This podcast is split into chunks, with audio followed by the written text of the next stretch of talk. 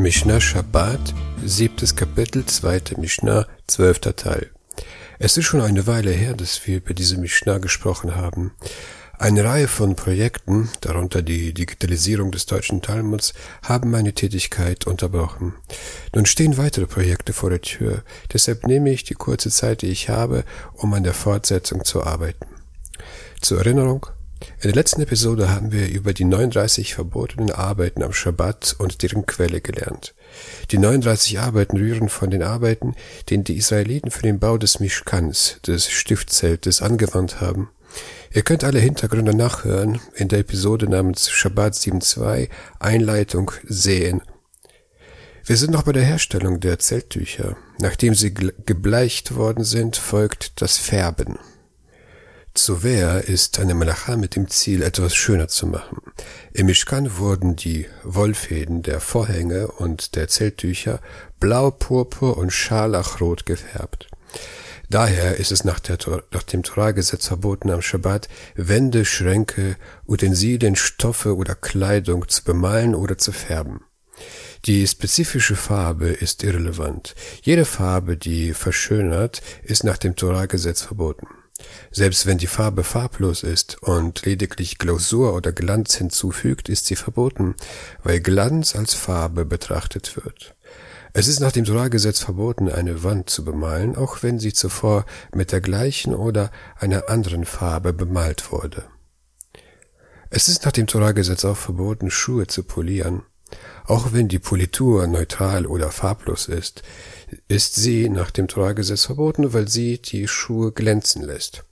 Wenn sich jedoch Staub auf den Schuhen befindet, kann man ihn mit einem Lappen vorsichtig entfernen. Das Torahverbot von Zuver, von Färben, beschränkt sich auf permanente Farbstoffe. Wenn sich die Farbe innerhalb kurzer Zeit von selbst ablöst, ist das Verbot nur rabbinisch. Wenn die Hände mit Früchten, Blut oder irgendeiner anderen Substanz befleckt werden, sollte man seine Hände zuerst waschen und erst danach mit einem Handtuch abtrocknen, um ein Färben des Handtuchs zu vermeiden. Wenn Saft auf ein Tischtuch verschüttet wird, sollte derjenige, der es abwischt, darauf achten, den Saft nicht am Tuch entlang zu ziehen, da dadurch das Tischtuch gefärbt wird. Da Papiertücher normalerweise nicht gefärbt werden, können sie zur Reinigung von Blut oder anderen farbigen Substanzen verwendet werden. Da die hinzugefügte Farbe Material, das Material verschmutzt, das normalerweise nicht gefärbt wird, gibt es kein Verbot. Alle sind sich darüber einig, dass beim Verzehr von Erdbeeren oder anderen bunt gefärbten Lebensmitteln kein Problem mit dem Anfärben der Hände oder des Mundes auftreten, da dies nicht die normale Art der Hautfärbung ist und jede solche Färbung die Haut tatsächlich verschmutzt und nicht färbt.